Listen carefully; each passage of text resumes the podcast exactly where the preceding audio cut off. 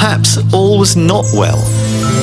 Sorush choked back his third large sin and phonic, a rare and illegal combination of raw synthetic spirit distilled from modulator waste and indelicately flavoured with painfully astringent phonics.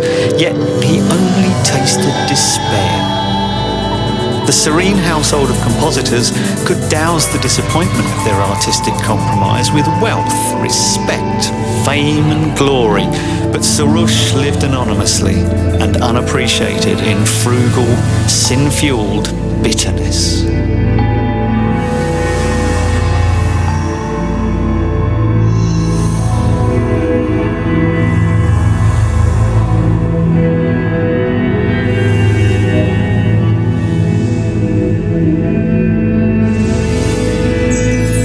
The state of nirvana that had prevailed over MP5 for millennia drove Sorush to distraction.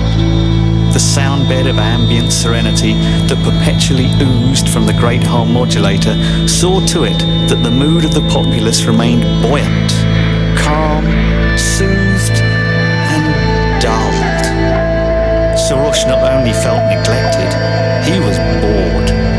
So when offered an alternative and a little appreciation, he was ripe for the picking.